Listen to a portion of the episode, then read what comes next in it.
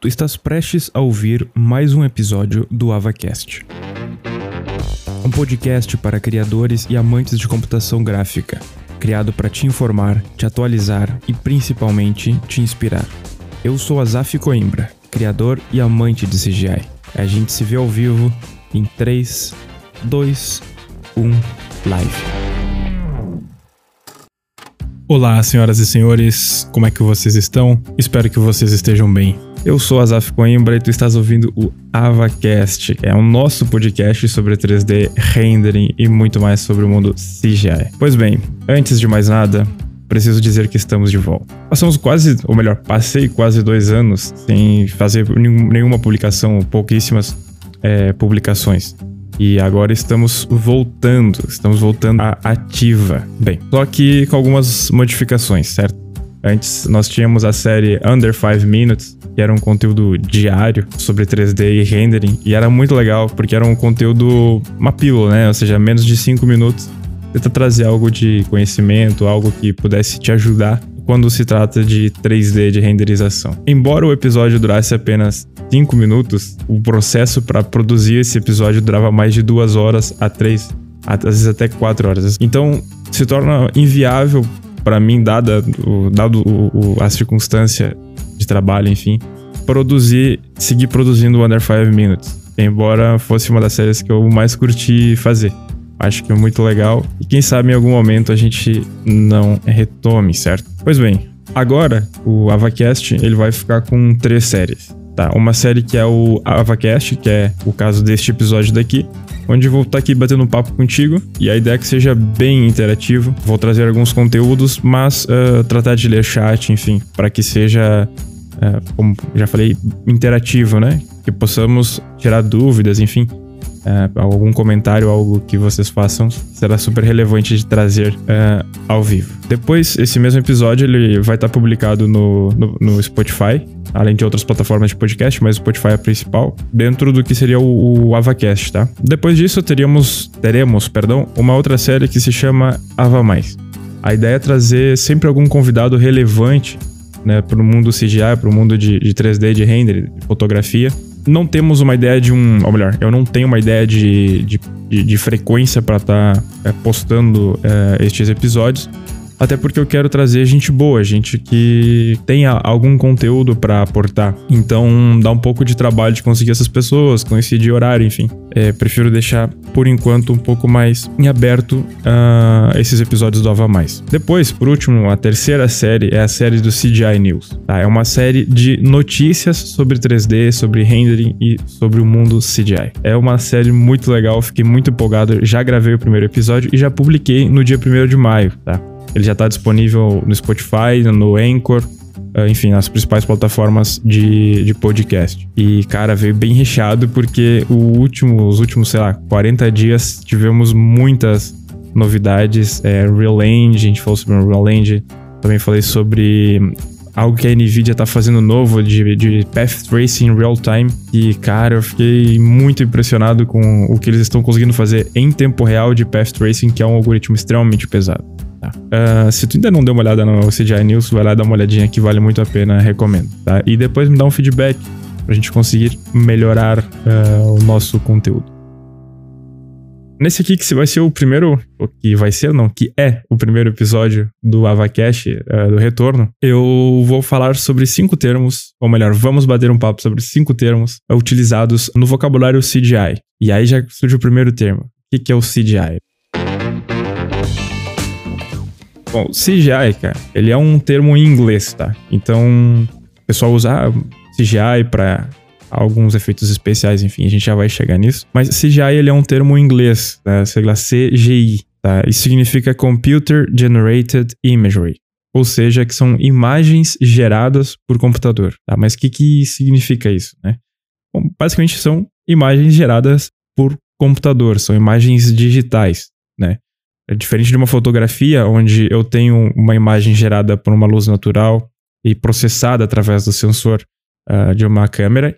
O, o, CGI, ele não tem isso, ele é, ele é, uma imagem gerada de modo computacional. E aí entra diversas linhas, porque a gente pode ter uma renderização, uma animação 2D, uma animação 3D. E é bastante abrangente, é verdade, é bastante abrangente. Mas uh, geralmente a gente faz referência principalmente a renderings, que também é bastante abrangente, a gente já vai ver logo a seguir. Só que, cara, algo que me chamou muita atenção, porque a gente pensa, pô, CGI é super moderno, é super novo, enfim. Nesse caso, descobri que não é. O CGI ele é um termo dos anos 60. Ele foi. É, começou a ser mais divulgado por um cara chamado William Fetter, tá? Ele era o, di o, diretor de arte da Boeing. E ele começou a cunhar esse termo. Esse termo hoje em dia tomou uma proporção gigante, né? Porque é basicamente o que a gente usa para fazer referência de modo mais abrangente a diversas áreas de computação gráfica, que depois entra arquivis, é, VFX, é, design gráfico, né? Então, tudo isso que é, gerado com computação gráfica entra dentro do que seria o CGI. Você vai desde um cinema até um designer de esquina, saca? Então, é bastante amplo. É um termo que vai abarcar bastante coisa. Inclusive, abarca jogos, né? O, o jogo, ele nada mais é do que uma imagem gerada é, através da computação, só que processada em tempo real. Rendering in real time. Pois bem, nos anos 60 quando começa a surgir esse termo, né? E o, e o interessante é que, cara, não fazia nem 10 anos que o primeiro computador de, de um processamento gráfico tinha sido desenvolvido pelo, pelo MIT lá no ano, no ano de 1950. E aí, quando tu parar pra pensar, quando eu vi esse dado, eu digo, peraí, peraí, computador não tinha sido feito mais ou menos lá nos anos 40, 45, já perto do final da guerra? E pois bem, é verdade. É o primeiro computador eletrônico, ele foi desenvolvido em 1945. Então tu vê que a computação gráfica, ela tá li é, extremamente ligada à origem do, do, do, do, computador, certo? Em 45 surge o primeiro computador eletrônico e em 50 a gente já tá dando os primeiros passos de computação gráfica. Obviamente extremamente limitado, como eram os computadores da época, mas uh, já estávamos dando os primeiros passos da computação gráfica. Eu acho isso muito incrível, certo? Nos anos 60, quando começa a surgir todo esse termo, começa a ganhar uma proporção, e tu pensa, bom, 60 anos depois, aqui estamos nós. Aproximadamente 60 anos depois, né? E aí tava pensando, cara, em 2019 saiu um filme chamado 1917. Tá, vale muito a pena dar uma olhada nesse filme. Filme muito bom, uma história muito boa, uma direção de arte incrível. Tem diversas chips, ou diversos, diversas manhas de edição né? Ele é pra ser um, um, filme que tu não, não perceba os cortes de cena. É, e o cara fez isso de uma maneira magnífica. E isso tudo vai provocando em ti um, uma sensação de nervoso, de eu quero que o tempo passe, eu quero entender, enfim. Tudo tá relacionado com o filme, né? Com a história do filme.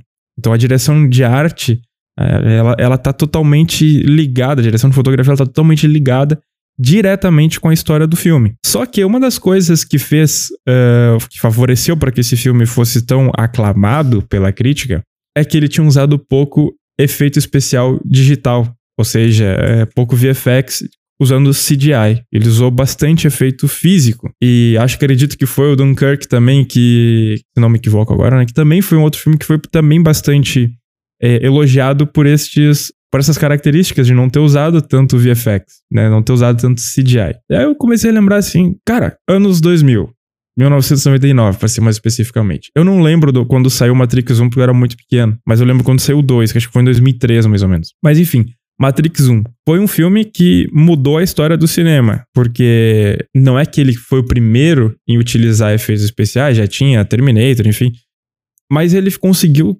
com trazer uma qualidade gráfica para efeitos visuais de CGI, de computação gráfica, como nunca antes visto. Ele, ele foi um, um filme que inovou nesse quesito. Obviamente tem diversos outros aspectos que, que tornaram ele um grande filme, assim como Terminator, mas os efeitos especiais eu acho que é a principal característica do Matrix. E para pensar assim, bom, 99, vamos colocar aí final de 99, 2000, sai Matrix, que era um filme extremamente novo, extremamente inovador, com tecnologias de CGI, e que uma das coisas que fez ele ter um grande reconhecimento é justamente o uso de CGI. 19, 20 anos depois, vamos arredondar, 99 para 2019, a gente tá falando de um filme que foi reconhecido e valorizado por ter usado pouco efeito CGI. Então, olha que louco, né? Em menos de 20 anos, o cinema ele passa de ter predominância de efeitos físicos uh, reais ali, enfim, de, com uso de maquete, explosões com maquetes, enfim, digamos, praticamente CGI. Muito louco isso. Tu pega, sei lá, Avengers, uh, enfim, outros filmes uh, cheios de efeitos especiais, tu vai ver praticamente o filme é gravado com fundo verde, sabe? E, em alguns casos, até os atores, eles uh, servem basicamente de motion tracking. Ou seja, tu fazer a captura dos movimentos e das expressões para criar uma animação mais realista, mas o ator praticamente não aparece, porque o que aparece ali é um rendering, é um, é um, é um modelo 3D é, vinculado com esse, com esse modelo, né, obviamente, fazendo o sistema de, de tracking, e o, o ator não aparece. É muito louco, porque, cara, fazem 60 anos que surge a computação gráfica, com computadores que eram literalmente do tamanho de uma sala, vai tomando uma proporção, vai tomando uma proporção. Já em 99 sai Matrix, depois, sei lá, 2001, acho que foi que saiu O Senhor dos Anéis, outro filme muito aclamado, não só pela história, obviamente, mas pelo uso de CGI, ou pelos efeitos especiais é, diferentes, inovadores e muito bons. Então, a gente vai vendo a, a evolução e, e, a mudança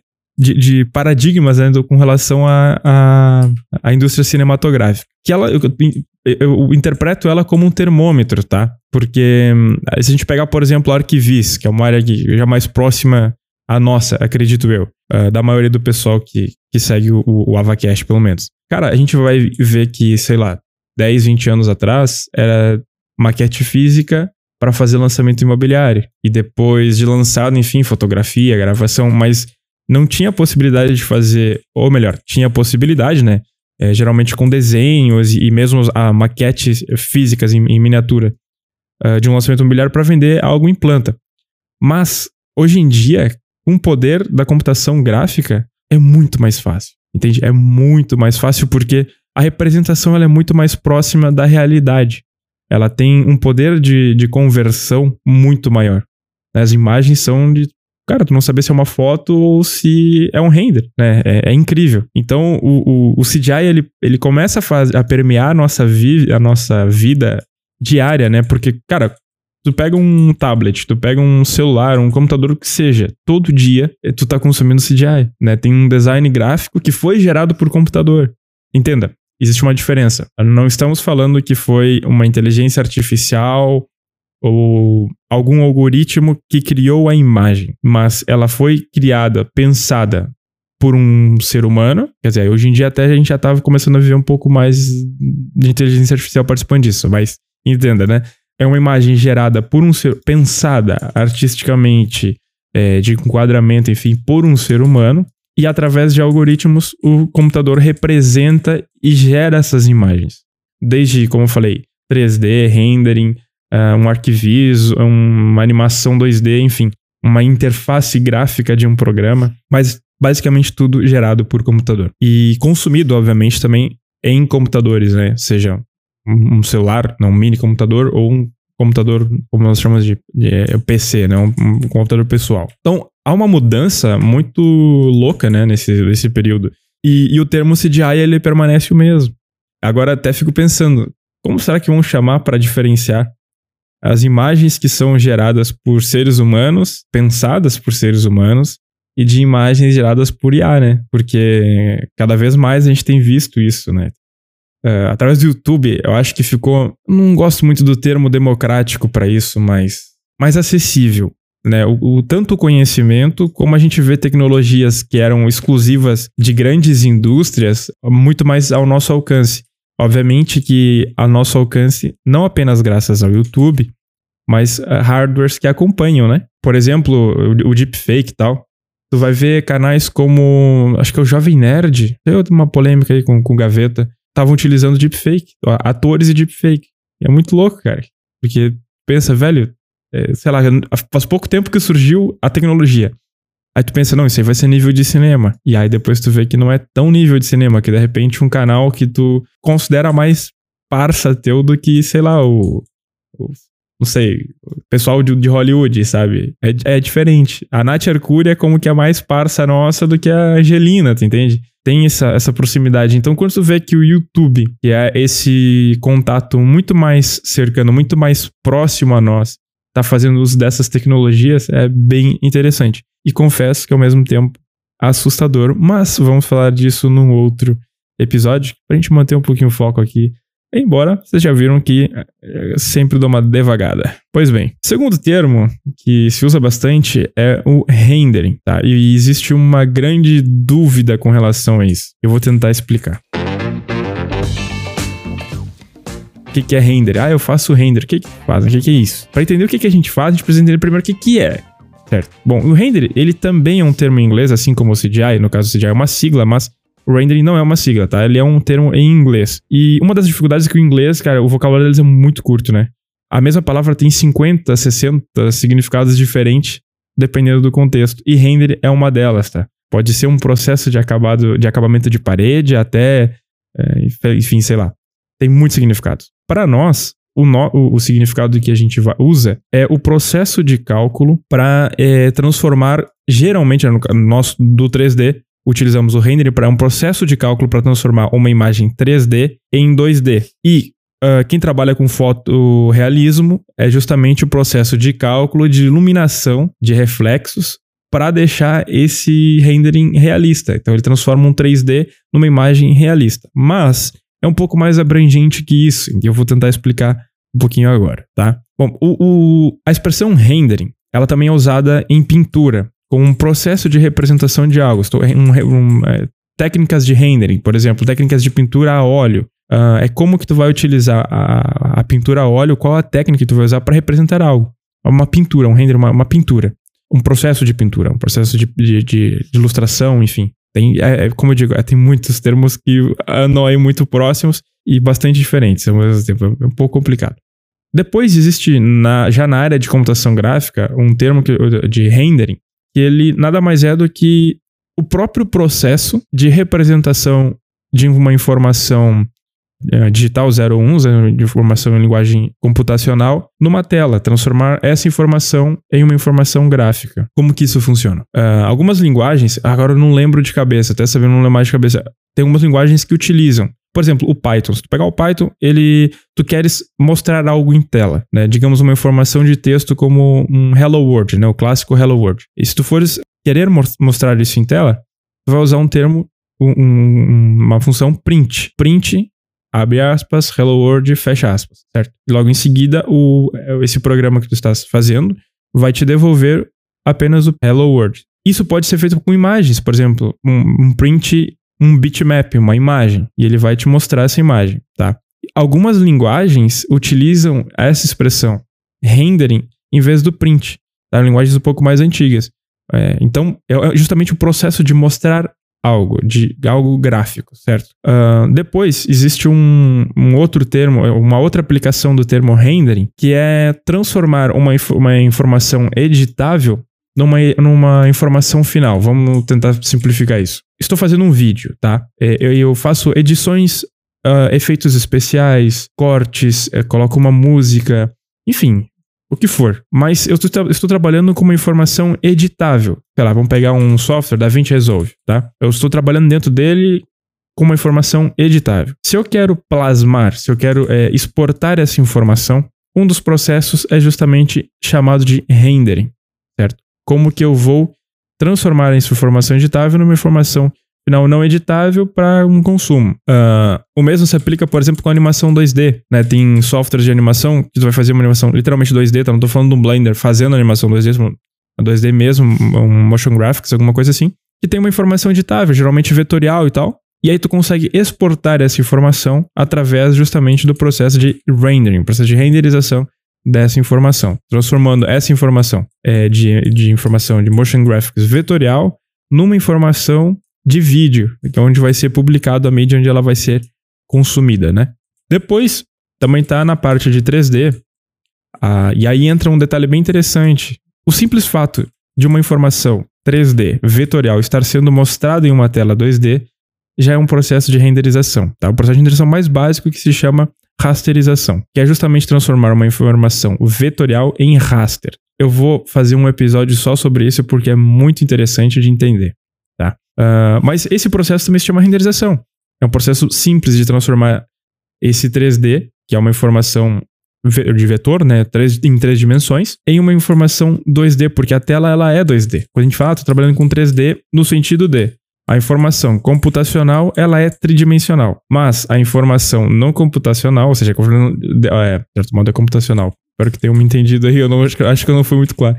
Mas essa representação numa tela onde a gente vai ver essa informação, ela é, uma, ela é 2D.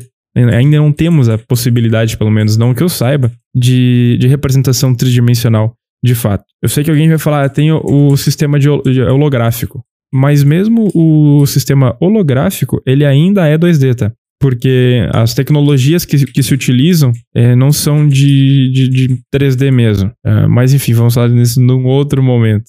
Bom, e aí, já indo para a parte mais avançada de renderização tridimensional, a gente vai pegar, vamos, uh, um algoritmo, por exemplo, de renderização. Path Tracing ou Ray Tracing, tá? Então a gente tem simulações de fótons, simulações de raios de luz para criar uma imagem, enfim, trabalhando com iluminação, com reflexo, com rugosidade, uh, deformação da malha, enfim, trabalhando com diversas é, variáveis muito mais complexas do que a primeira que eu me referi, que é a rasterização, que é apenas transformar uma informação 3D em 2D. É, esses processos de algoritmos como é, path tracing, ray tracing, é, enfim, entra unidirecional, bidirecional, enfim, outros eles uh, são muito mais complexos porque eles vão adicionando novas variáveis.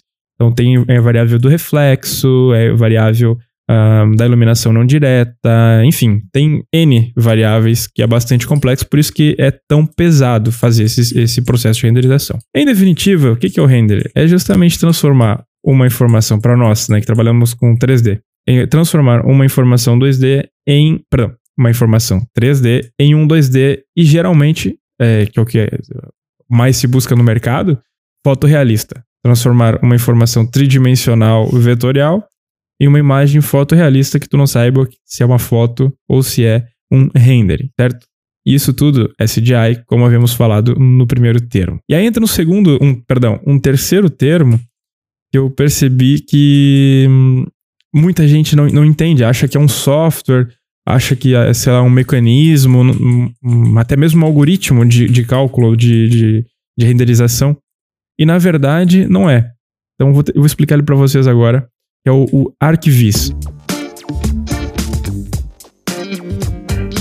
O ArcVis, ele nada mais é do que a junção de dois termos. Arquitetura e visualização. Architecture Visualization. Tá? Como que se escreve ele antes de mais nada, né? A-R-C-H V e Z. As quatro primeiras letras que são ARC, elas vêm de arquitetura em inglês. E o VIS também de visualization, e é um, também um termo em inglês. Pois bem, que seria essa visualização de arquitetura? Eu prefiro traduzir como uma representação arquitetônica. A arquitetura, obviamente, ela é representada de diversas maneiras, né? A principal dela é o plano 2D, né, uma informação técnica, mas uh, ela pode ser representada através de 3D, de, de renders é, fotorrealistas, alguns não necessariamente, mas geralmente se busca essa imagem fotorrealista que ela é mais fácil de vender. Depois eu vou comentar sobre isso. Mas o ArcVis nada mais é do que uma representação de uma obra arquitetônica, geralmente que ainda não foi construída. Porque, digamos assim, uh, o processo de construção de uma obra arquitetônica dependendo do, do projeto, da complexidade, pode durar anos, certo? Então, como que tu faz para conseguir investimento? Conseguir vender este esta obra? Aí entra o arquivis. É como que eu vou representar essa obra ainda não construída, 3D, renderizado, CGI, para uh, conseguir convencer o meu cliente, uh, seja um cliente direto ou um, que está comprando parte de um investimento imobiliário, sei lá, vamos colocar aí tá falando de um lançamento, eh, parte de um lançamento imobiliário, digamos, um condomínio. O cara vai comprar um apartamento. E beleza, ele seguramente vai olhar a planta técnica, pelo menos eu olharia a planta técnica. Uh, mas vai olhar o quê? Tá, o que, que eu tenho de legal nesse, nesse apartamento, né? E aí tem as imagens 3D renderizadas para é, imagem que eu digo 3D é, era um 3D, renderizou, virou 2D, certo? E aí eu vou conseguir entender um pouco melhor, ou o cliente leigo vai conseguir entender um pouco melhor como que aquele apartamento funciona, certo? como que, qual, qual é a dimensão dele, o que que entra naquele ambiente, quais são as vistas que aquele ambiente tem, enfim, questão de iluminação também, né? Que, que, como que aquele ambiente se, se é iluminado, enfim. Ou melhor, daí surge o termo de arquivisa, de uma representação de arquitetura. Também é muito usado para projetos que não vão ser executados, por exemplo, é, TCC, enfim, que são projetos é, acadêmicos que não serão executados, certo? Uh, então, fica mais fácil de fazer uma representação, até porque geralmente tem um apelo muito mais estético, onde consegue representar um pouco melhor a iluminação, a questão das proporções, porque um plano 2D além dele ser em 2D, é, geralmente ele é ortogonal, né? Não temos uma questão de profundidade, enfim. Mas podemos dizer também que um desenho, uma, uma perspectiva, ele também é uma representação arquitetônica. De certo modo, também é arquivis. Só que esse termo arquivis, ele está mais relacionado com essa representação gráfica digital, ainda mais relacionado com a representação gráfica digital em 3D, certo? Então entra passeios interativos, é, vídeos 360, imagens uh, renderizadas, enfim, até mesmo algo que não seja um vídeo interativo, que seja um passeio virtual, um Real Engine, enfim, algo assim, sabe? Então, tudo isso daí entra dentro do que seria o ArcVis. Mas, como disse, uh, por definição do termo, até mesmo um desenho 2D entraria como ArcVis. Então, não é um software, não é um algoritmo, e sim é uma, digamos assim, uma categoria dentro do CGI. Tá, além do ArcVis, também existe o ProductVis, que uh, faz referência a produtos, né? É uma renderização, em vez de tirar uma foto de um produto, uh, como seria uma fotografia de uma arquitetura, é, faz um 3D e faz uma renderização geralmente realista para conseguir representar aquele produto num website, uh, num, num, num pôster, enfim, qualquer coisa que seja plasmado visual, certo? Então, uh, é isso, é a representação arquitetônica. E principalmente a representação arquitetônica relacionada a CGI, a computação gráfica, tá? Como, uh, poderia ser um desenho, enfim, óbvio que sim, mas o termo ArcVis, ele tá muito mais relacionado com essa parte digital. Depois surgem outros dois termos, que são os termos que vou falar a seguir, que é Sound Effects, ou SFX, e Video Effects, que seria VFX. V de vídeo e FX para efeito, effect, no caso do sound é o SFX, tá? Eles fazem referência a efeitos visuais e sonoros. Vamos entrar no de vídeo. O que, que é o, o, o efeito de vídeo? E uh, comentei lá uh, no início, quando eu falei de CGI, com relação aos filmes, né?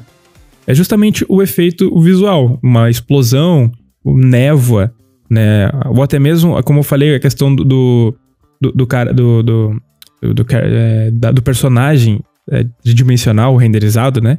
Então tudo isso entra dentro do, do que seriam o VFX, os efeitos visuais, tá? E existem basicamente dois, duas maneiras de fazer esses VFX, que é uma, fazer eles de fato, por exemplo, uma explosão, literalmente explodir algo e gravar, e a outra é fazer no computador, com CGI, com computação gráfica. E se popularizou muito esse último modo porque ele é muito mais barato, ele não é destrutivo.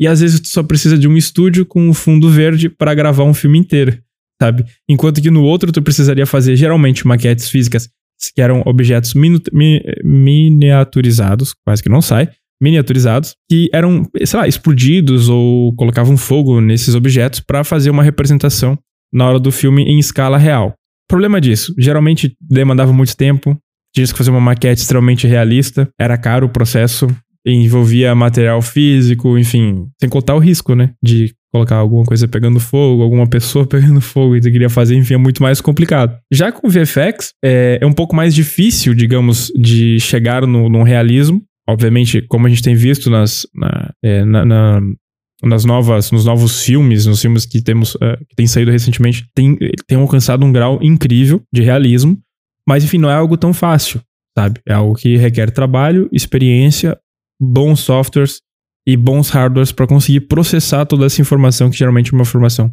bem complexa, bem pesada. Bom, então o VFX nada mais é do que efeitos visuais. Geralmente com esse termo VFX, ele também está mais relacionado relacionado a efeitos visuais gerados por computador, com CGI. Assim como o ArcViz, que poderia ser algo analógico, um desenho, algo uh, à mão, enfim, ele está muito mais relacionado, o termo, né? Ele está muito mais vinculado a uma imagem gerada por computação, por computador, um CGI, do que uh, o desenho à mão mesmo, tá? O VFX também, embora, como eu disse, também abarque efeitos visuais gerados em loco, efeitos visuais gerados com objetos reais. No caso do Sound Effects, é basicamente a mesma coisa. E aí, enfim, existem diversas maneiras de fazer. Uh, existem sons gerados por computador mesmo, produzidos por computador, mas existem sons gravados que depois são combinados para criar esse efeito uh, sonoro. Tá? Então, o Sound Effects ele vai bem relacionado com o VFX. Uh, obviamente, o VFX de vídeo e o Sound Effects de som.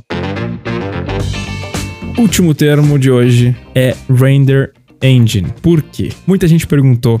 É assim, eu, eu me inscrevi num curso novo Tá? Eu tava retomando com mais ativo com o 3D e eu senti a necessidade de é, entrar num curso, fazer parte de alguma turma, é, participar de concursos, enfim, para dar uma acelerada, uma instigada para voltar a renderizar mais ativo. Eu sigo trabalhando com renderização, só que não na área que eu gostaria de seguir. Então, o curso que eu comprei, que eu estou fazendo, é justamente na área que eu quero para dar um, um, boost, dar um, um, um, nitro, né, de ganhar um pouco mais de performance pela demanda, pelo ambiente. Eu acho que o ambiente ele é sempre muito importante.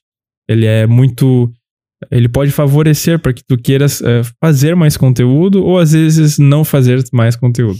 Então, uh, uma das partes boas de um curso é, é esse, né? Geralmente quando tem turma, tem fórum, enfim, concursos e é muito bacana. Bom, entrando nesse, nesse curso, de arquivis, percebi que tinha muita galera que não fazia ideia do que era. Talvez entraram no curso por um apelo econômico, que é válido, mas sem, sem conhecimento. Gente totalmente perdida, assim, não sabia o que é arquivis, não sabia o que é render, enfim.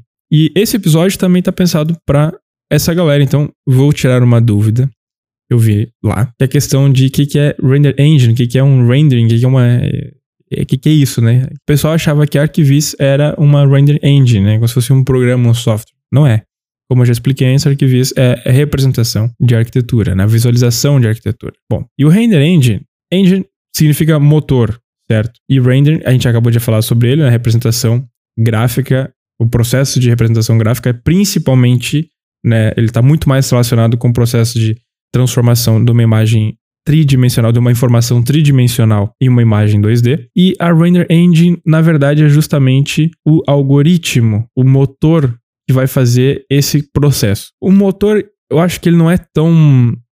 A expressão motor, eu acho que ela não é tão representativa, porque geralmente faz referência a algo físico. E aí, sei lá, quando fala motor, algo físico, eu iria visualmente lembrar de uma placa de vídeo. E não se trata disso, tá? A placa de vídeo é uma coisa e o algoritmo de processamento é outro, é outra coisa, certo? E essa outra coisa é justamente a Render Engine. Porque existem diversas, diversos métodos de cálculo para fazer uma informação 2D, 3D, é, perdão, se tornar uma imagem 2D realista. Por isso que a gente tem diversos softwares como o V-Ray, o Lumion, o Blender, aí o Blender tem o Eevee, tem o Cycles, tem o Corona Render, enfim, que é os Corona agora, né? Tu, todas essas que eu nomeei são render engines, são motores de renderização. São o algoritmo que vai pegar essa informação tridimensional e vai processar com novas informações como iluminação, rugosidade, brilho, uh, metalness é, é, é quantidade, uh, digamos, o brilho metálico, né? Que tem uh, em cada objeto. E vai transformar tudo isso todas essas informações tridimensionais, essas informações complementares que eu comentei agora, em uma imagem fotorrealista. Tá? E aí, de render, é, perdão, render engine, a gente tem diversos algoritmos que estão relacionados com, obviamente, com, com, com o dono daquele é, programa, né? Como que o cálculo é feito. Mas existem três grandes, é, dois grandes grupos, perdão. Né, que é o, o, grupo do render in real time, ou seja, o render que vai ser processado instantaneamente. Esse instantâneo tem um parâmetro que é igual ou maior a 24 frames por segundo, ou seja, a gente vai precisar ver uma imagem com se fosse uma qualidade cinematográfica. É, qualidade não, perdão. Num, num frame rate, ou seja, com uma quantidade de quadros por segundo igual ao que é o cinema, né, 24 frames, E geralmente essas engines têm diversos algoritmos, diversas soluções que são uma espécie de cheat. Não vou entrar muito nisso agora, mas é, processos que aceleram essa representação e geralmente elas não conseguem chegar num nível de realismo que chegaria outros algoritmos, que seria o outro grande grupo que eu falei, se chama Previous Time ou Offline Rendering, tá? São renders que eles são pré-processados antes deles serem exibidos. Vou dar um exemplo bem legal, que é o filme do Rei Leão que fizeram live, é, live, live action. Ajudas aos universitários. O, o, filme do Rei Leão, o novo, que, como que é o efeito? É live action, o, o estilo? É live action? Aham, uhum, o novo. Enfim, eu acho que é live action. Action. Mas os caras fizeram um render extremamente realista, né? Com pelos e vegetação, algo. É uma obra de arte.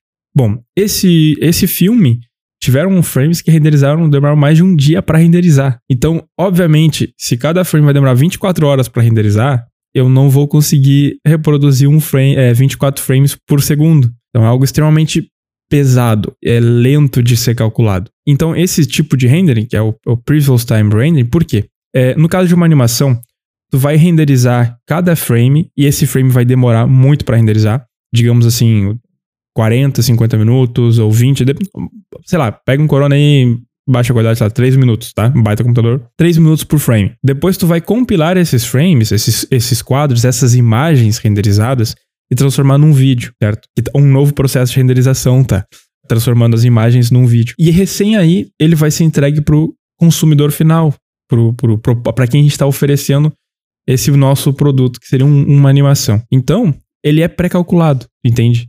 Por isso que se chama Previous Time Rendering ou Offline Rendering. O Real Time também se chama Online Rendering. Pois bem, nesse essa expressão Render Engine já vimos duas mais, né? É Real Time Rendering ou Offline ou Previous Time Rendering. Tem essa diferença. Geralmente, como eu estava falando, os renders em real time eles não conseguem ter a mesma qualidade, porque o algoritmo precisa ser simplificado. Ele não pode ser algo tão complexo e tão pesado. Recentemente, com algumas modificações e alguns hardwares novos que estão aparecendo no mercado e também bastante uso de inteligência artificial para optimizar esses processos, a gente até tem visto algumas imagens muito mais reais calculadas em tempo real, graças principalmente ao hardware, né?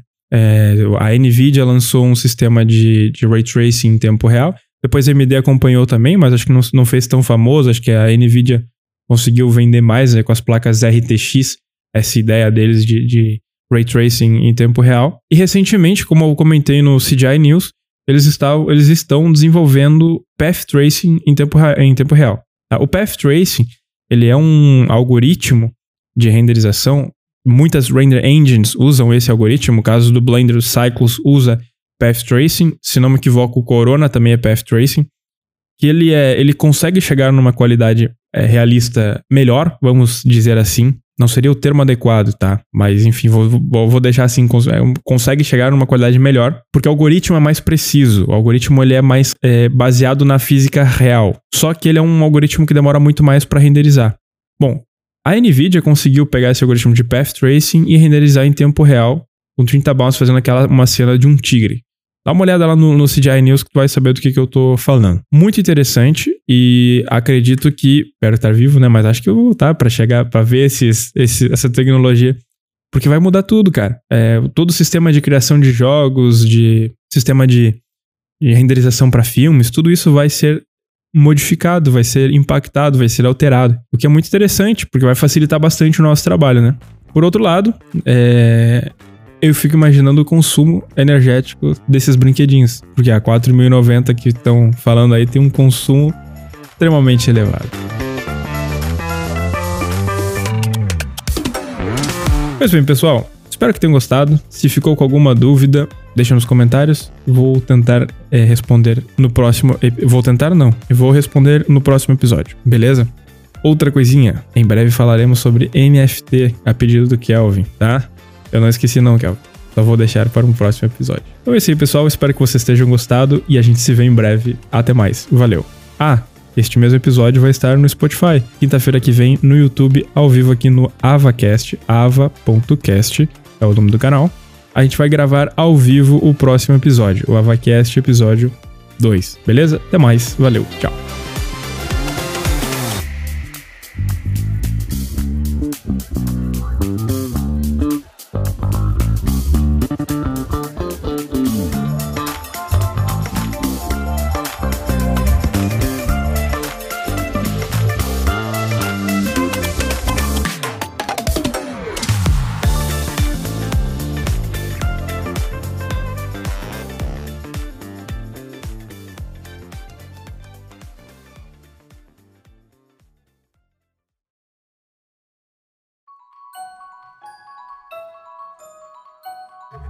O episódio que você acabou de ouvir tem o apoio de Me On a Canvas.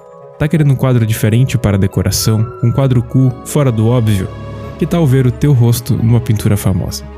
Eu já encomendei e recebi o meu quadro Huntman, do Alexander Deportes, com meu rosto.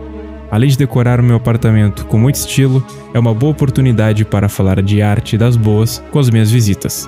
Não perca tempo, passa lá no Insta, arroba meonacanvas, arroba M-E-O-N-A-C-A-N-V-A-S.